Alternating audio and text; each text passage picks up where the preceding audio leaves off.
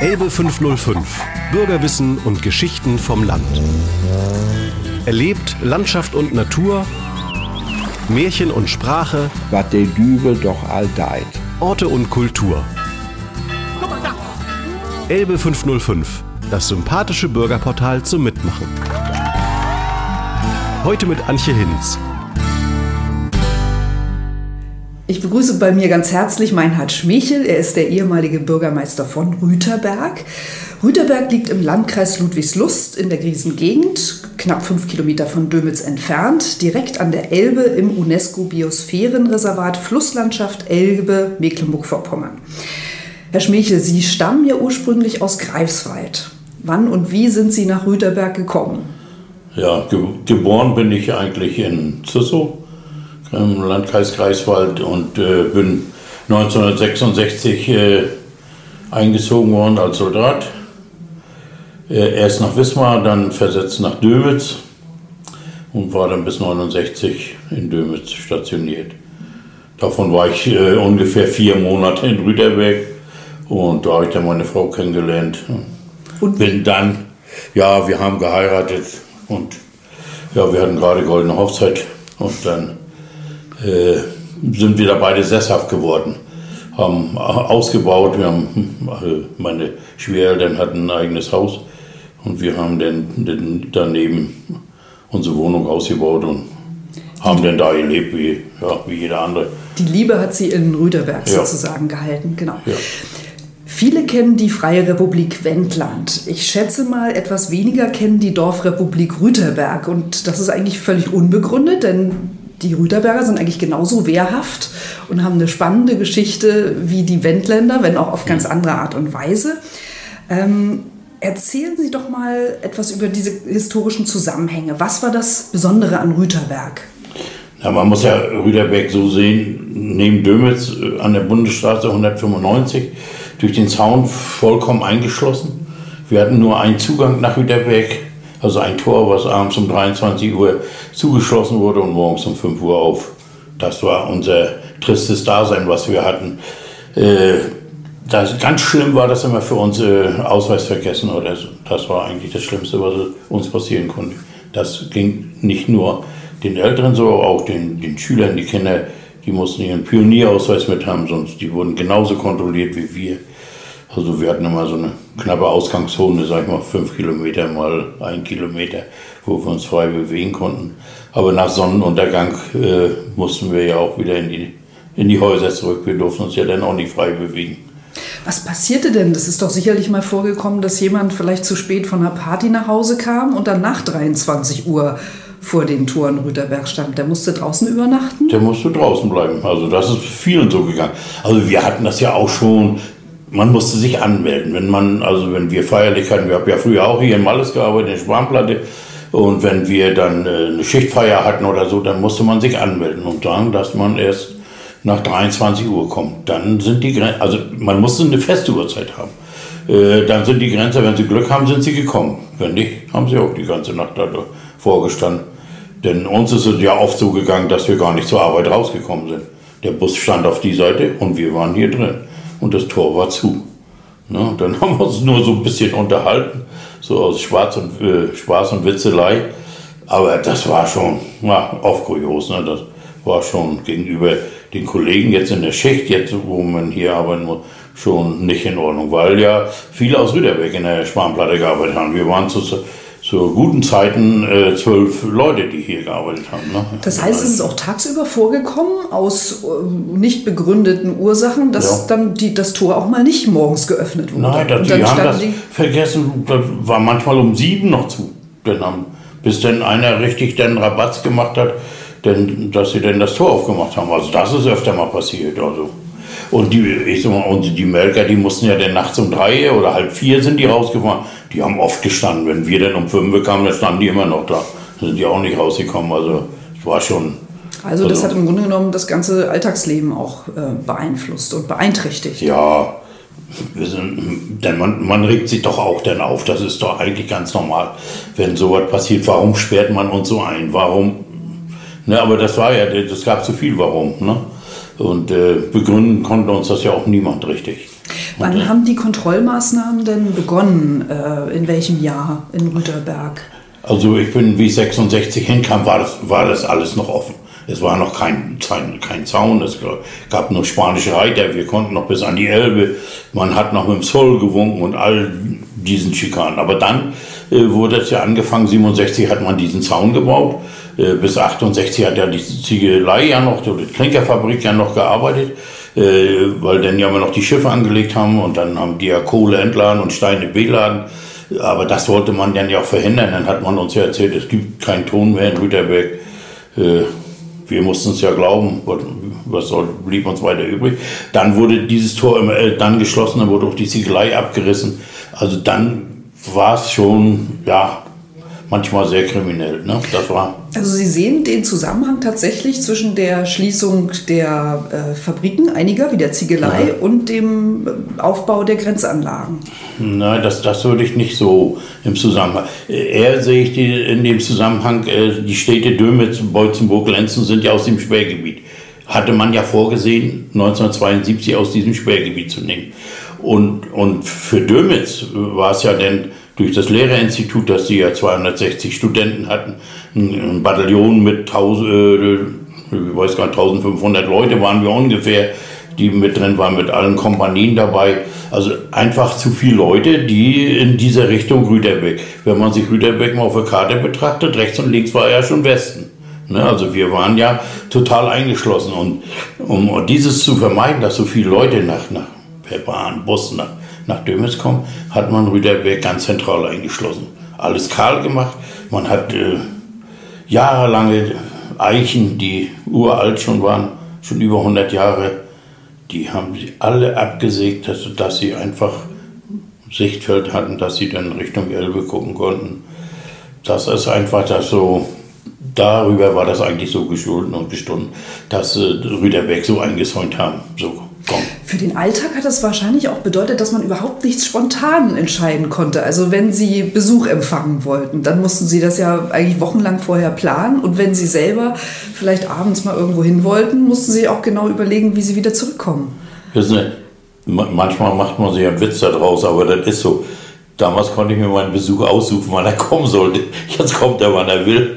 Aber das sei nur da so daneben gesagt es, es war schon so. Also man musste sechs Wochen vorher beantragen. Also man musste schon genau planen auf den Tag und da muss man das äh, genau. Und dann gab es ja bis 1980 so rund, gab es ja nur äh, ersten Grades, also Geschwister und Eltern. Wird andere nicht, ich war ja nur Soldat, meine Eltern waren ja und meine Schwester, die waren außerhalb. Also spontan einfach mal so hinkommen, das ging ja gar nicht. Dann gab es ja noch diese 5-Kilometer-Zone. Ich weiß nicht, ob Ihnen das nochmal so sagt. Der war ja früher der Grenzkontrollpunkt gleich hinter Heidorf. Also da war ja dann schon Ende. Das war eigentlich bis Dömes 10 Kilometer. Also man hat jetzt schon sehr groß äh, räumlich da abgesperrt. Also dass, wenn die da mal gekommen sind, dann mussten wir rausfahren. Also da, da geht gar nichts. Also ich sag mal, sechs Wochen vorher beantragen. So wie wir geheiratet haben, das ist auch mal so ein gutes Beispiel, was ich, wenn ich Besucher kriege, was ich dann noch mal dazu sage. Wir, wir wollten eigentlich am 11. Mai 68 heiraten, ist unsere Tochter geboren, mussten wir das um eine Woche verschieben, haben meine Eltern und meine Schwester keinen. Die durften nicht einreisen. Dann haben die gesagt, ne, musst du beantragen. Aber ich sage, mein Gott, wie soll ich das beantragen? Wenn ich sechs Wochen warten muss, dann ist eh alles vorbei. Also sie haben das so nicht gemacht. Auch wie mein Schwiegervater gestorben ist keine Einreise, nicht mal zur Beerdigung, nichts gegeben. Sie wollten ja auch Rüderberg in den 70er Jahren aus dem Grenzgebiet rausnehmen, also in den ganzen Ort. Ich, ich sag mal, wenn wir vielleicht 120 oder 130 Leute gewesen wären, hätten sie für uns irgendwo im Hinterland einen Block hingebaut. Und dann hätte man die ganzen Rüderberger da reingemacht und dann wären sie das losgeworden. Aber das hieße aber auch wieder, sie haben ein größeres Gebiet, was sie bewachen müssten.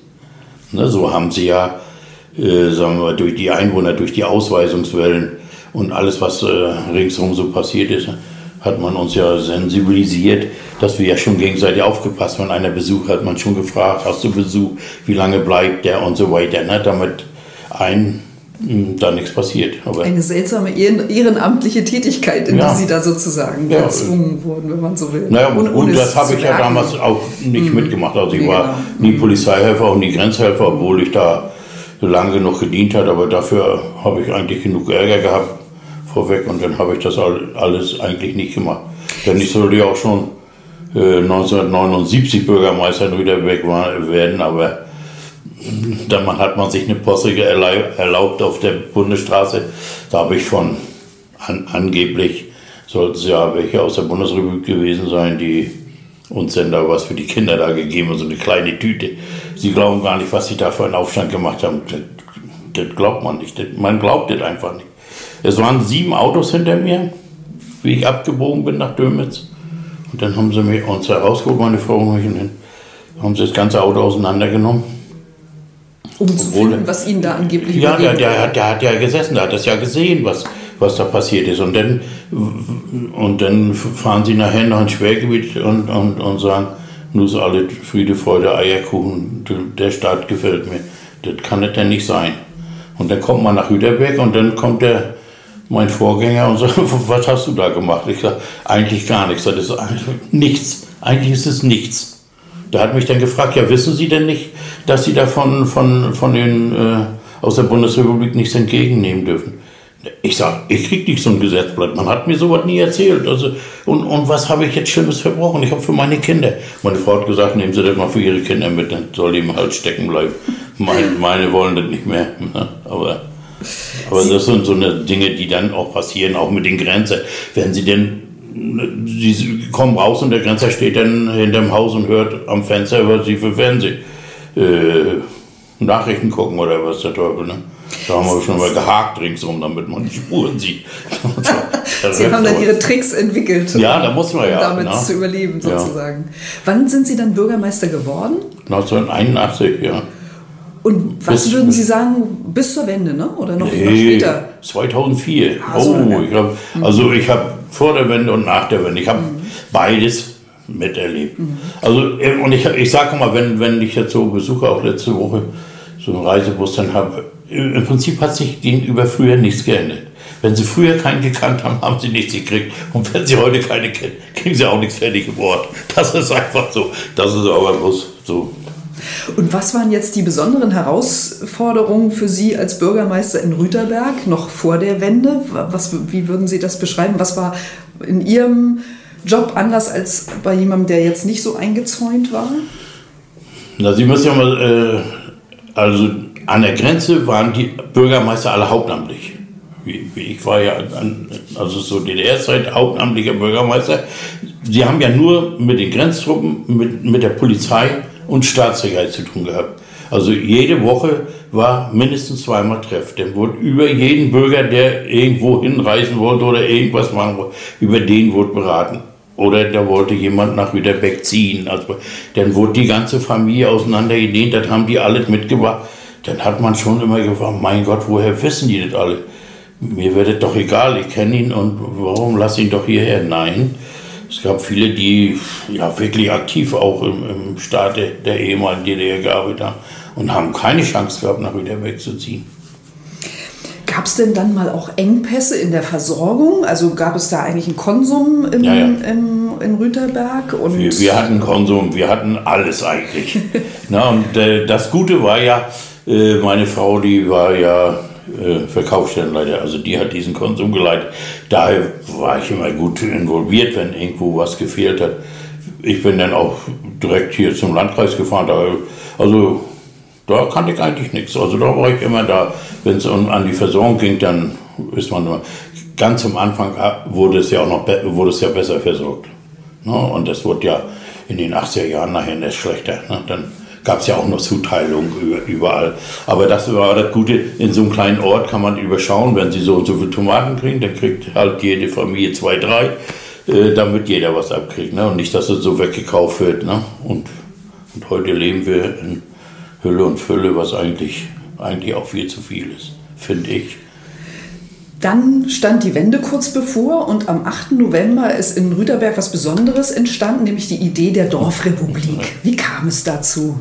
Ja, äh, wir hatten ja einen Ortschronisten oder unseren Schneidermeister, der ja viel äh, in die Schweiz gefahren ist. Und der hatte dann eine Versammlung beantragt, äh, dass das Tor aufgemacht wird. Es sind ja viele über Ungarn und Tschechei, haben ja schon die DDR verlassen.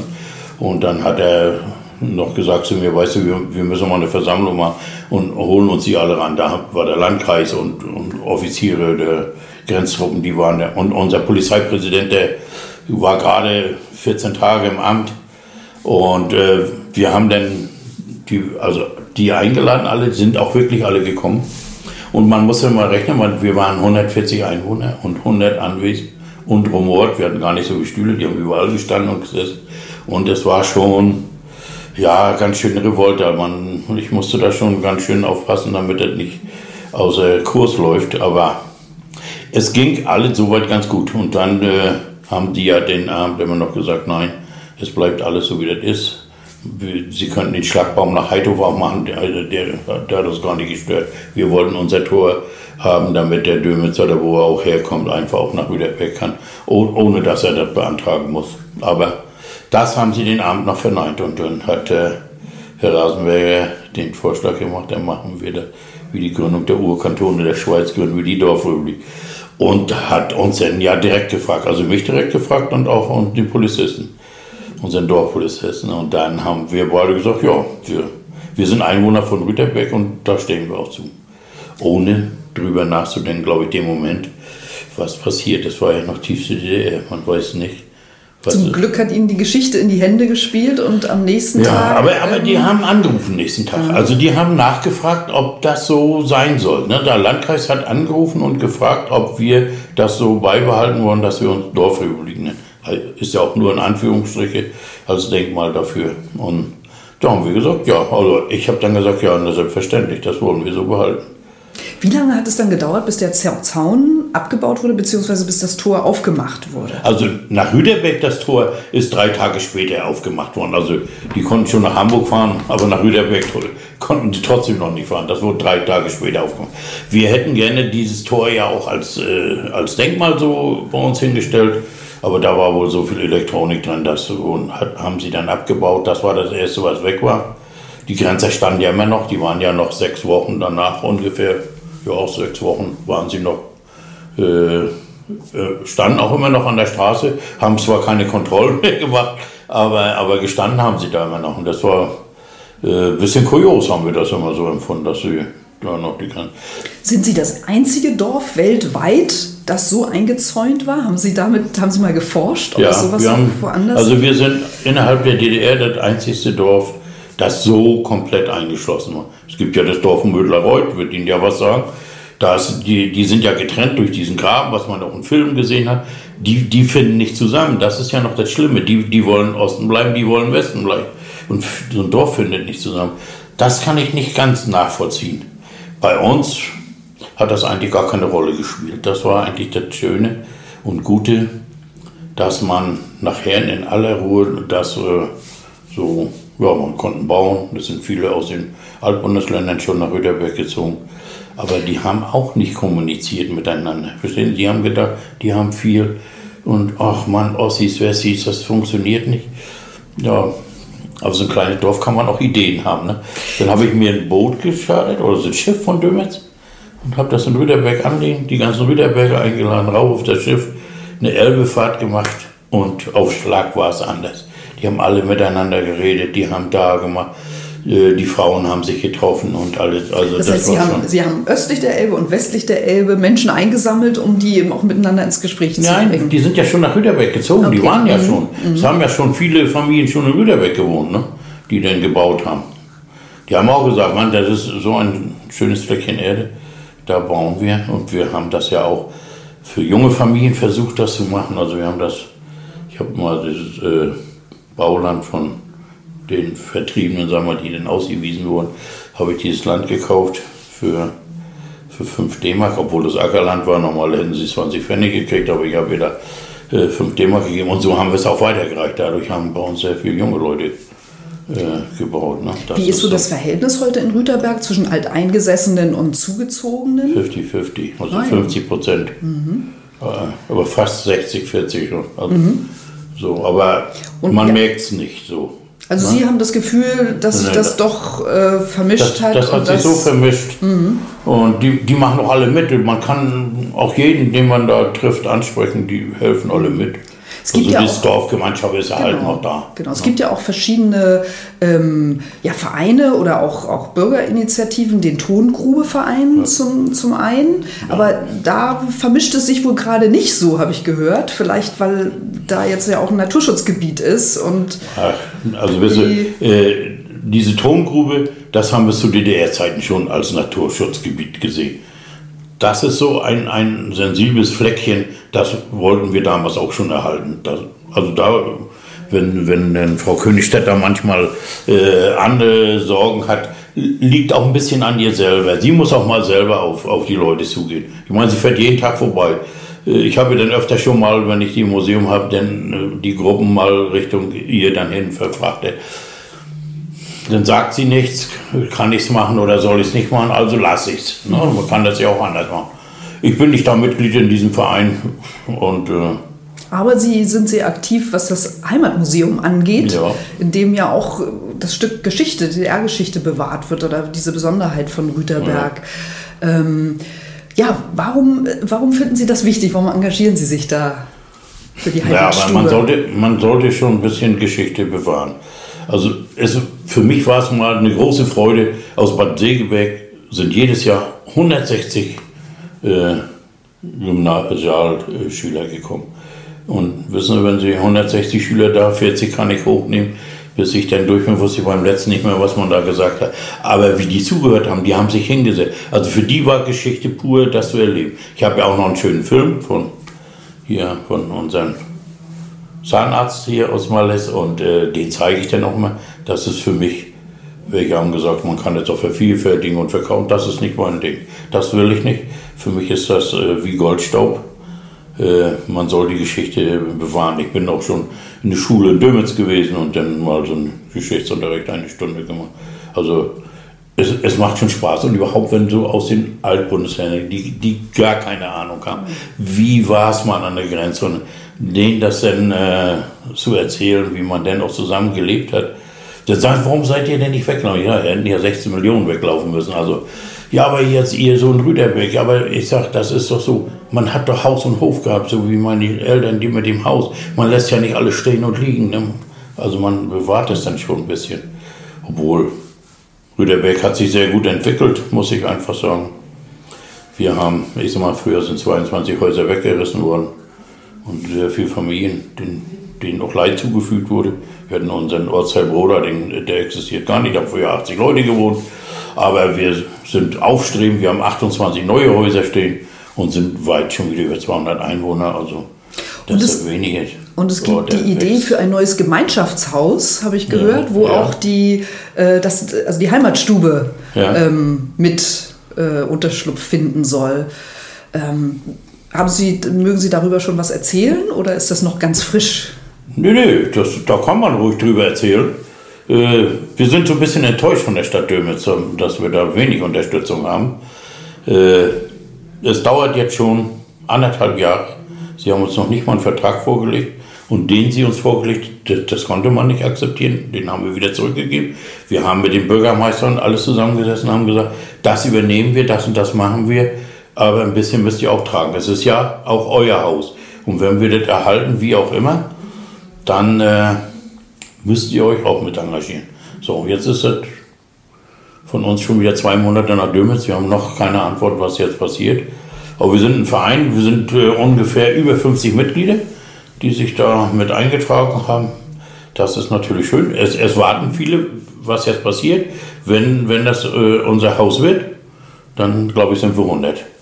Wenn das reicht. Und das ist ein ehemaliges Gasthaus? Nein, nein, nein, nein, das ist, das ist, das die ehemalige Schule der Gemeinde Müller. Das älteste Haus mit ist 1910 mal gebaut worden als, als äh, Schule. Also erste bis vierte, fünfte bis achte mit Lehrerwohnung und alles drum und dran. So, und das ist später dann mal äh, nach der Wende als Gaststätte ausgebaut worden. Und oben haben wir dann unser Museum mit drin und auf der anderen Seite Hotel. Wir haben ja vier Hotelzimmer, die eigentlich nutzlos rumliegen und das ist eigentlich so ein bisschen ärgerlich. Aber Bei wir der hatten- Lage ist das sehr schade, ne? na, wir hatten sieben, sieben Kneipen habe ich schon da gehabt und alle wollten auf Schlag reich werden. Das funktioniert nicht. Ne? Aber wir denken mal, jetzt geht es vorwärts. wir dürfen die ja wieder nicht nutzen, weil man das ja, man darf ja keinen Gewinn machen aus diesem Teil. Ne? Verstehen Sie? Also muss man das wieder einsame Wege gehen. Ist, aber ich denke mal, das funktioniert. Weil meine Gelder, die ich im Museum einnehme, ja auch in den Verein gehen und, und haben sich so viel bereit erklärt, das alles sowas zu machen. Also da Eben, das wäre ja schade, wenn man 50 bis 100 motivierte ehrenamtliche Bürger da von Kopf stoßen würde ja. ne? und äh, nicht dafür sorgt, dass so ein traditions- und geschichtsträchtiger Ort nicht weiterleben kann, ja. ne? auch mit dem Museum genau, und das so weiter. Ist, das ist eigentlich das, was hätte passieren können. Das sollte ja verkauft werden, Dömitz wollte es ja unbedingt verkaufen. Da sollte Asylunterkunft gebaut werden. Ich habe ja nichts gegen Asylanten, das ist überhaupt kein Thema. Äh, ich würde, könnten die sonst wohin ziehen, habe ich gar kein Problem. Ich würde mich sogar freuen, wenn wir haben eine Wohnung, wenn sich da eine Familie finden würde und sagt, ich ziehe da rein, ich bewirtschafte das, mhm. mach das draußen sauber und die haben die Miete, weiß ich, bezahlen 50 Euro oder was im Monat. Würden wir uns sehr freuen, wenn das, wenn das so funktionieren würde sogar. Wir haben unten eine Wohnung, die wollen wir ausbauen und wollen das dann auch anbieten. Ja, damit, damit man dann so einen Stock hat, wo man man weiterkommt. Dann würde man die Zimmer vermieten, dann würde das alles ein bisschen anders laufen. Und dann würden ja auch die Einnahmen da sein. Das wäre sozusagen auch Ihr Wunsch an die Griese Gegend. Das wäre jetzt etwas, was das Leben ja. in Ihrem Ort noch lebenswerter machen ja. würde. Ja, mhm. genau das. Mhm. Und äh, ich meine, wir, wir arbeiten ja auch schon zusammen, mal mit Tesvos, wenn, wenn die zum Kaffee, dann schicke ich die da mal dahin, er schickt sie zu uns. Also das ist, das funktioniert ja schon vieles. Ne? nicht alles äh, Gold, was glänzt. Fehlt eigentlich jemand, der das irgendwo steuert, anders steuert. Ne? Wir haben jetzt ja natürlich in Dömitz, äh, dass da jetzt jemand äh, touristisch da ein bisschen was macht, äh, ist das auch in Ordnung. Ne? Also dann, da kommt man dann auch schon wieder in diese Bindung rein. Aber man sieht ja, was jeden Tag ein Radfahrer da durchgeht. Ne? Wir haben ja die Studie letztes Jahr gemacht, das sind also täglich zwischen 350 und 450 Radfahrer, die da durchziehen. Also man muss also nur aufpassen, dass man, man muss sie nur anzapfen. Verstehen Sie das? Das Potenzial ist jedenfalls sehr groß und das Interesse. Ja. Genau. Herr Schmichel, was schätzen Sie an der Griesengegend? Was, was hält Sie hier in der Gegend schon all die Jahre? Oh, das ist einfach, ja, das ist unser Leben, wo, wo wir hier sind. Das ist, äh, wo man auch hinfährt, in welchen Ort. Es ist wirklich überall schön. Und äh, diese Gegend hieß ja schon früher, ne? das hat ja aber eigentlich äh, Volkszüge von früher, wo ich herkomme, überhaupt keine Ahnung, wo man denn nachher irgendwo gelandet ist. Man hat es äh, früher gehört, aber es gibt so viele Initiativen hier in, in, der, in unserer Krisengegend und das sollte man weiter nutzen. Auch wir äh, profitieren davon und ich denke mal an anderen Orten auch. Jeder muss nur ein bisschen mehr Initiative ergreifen, dann denke ich mal, funktioniert das. Und wenn Sie jetzt noch mal einen Blick über die Elbe werfen, zum Beispiel ins Wendland, wir wollen ja versuchen, die Bürger da vielleicht auch ein bisschen mehr in Kontakt zu bringen. Ja. Gibt es eine Frage an das Wendland oder vielleicht auch mit Blick jetzt auf Ihre äh, neuen Ideen, ähm, wo Sie sich vielleicht auch Rat holen können oder mal gucken können, wie haben die das dann vielleicht mit einer Bürgerinitiative geschafft? Würde Verein ich, weniger, ich würde mir da weniger einen Rat holen. Ja? Ja, also im Prinzip versuche ich das immer also wenn ich es mache, versuche ich das immer selber irgendwo. Äh, wenn ich auf andere höre, auf anderen Ecken, muss es ganz anders gewesen sein, wie bei uns. Oder also ich, ich verlasse mich da mal eigentlich auf mich selber und bis jetzt bin ich da mal gut gefahren, weil also bis jetzt hat fast alles so funktioniert, was ich so wollte. Wenn, wenn ich den, den ganzen Bau so nehme, was wir mit Straßen und alles so Früher haben die Leute sich auch, mein Gott, jetzt muss ich Straßenbeitrag bezahlen. 1000 Mark, 500 D-Mark war ja erst noch. Ja, aber ich sag, äh, denk mal, dein Haus, wo du noch einen Sandweg hattest, da war dein Haus 30.000, 50 oder 100 wert. Jetzt hast du eine Straße vor, jetzt hast du das aufgewertet auf 120, 130.000. Ich sag, du musst das auch mal das Verhältnis sehen, mhm. wie, wie sie. Und heute wenn, wo sie mir sehen, mein Glück, dass du das gemacht hast, dass wir das alles noch fertig haben. Heute hätten wir gar nichts gekriegt.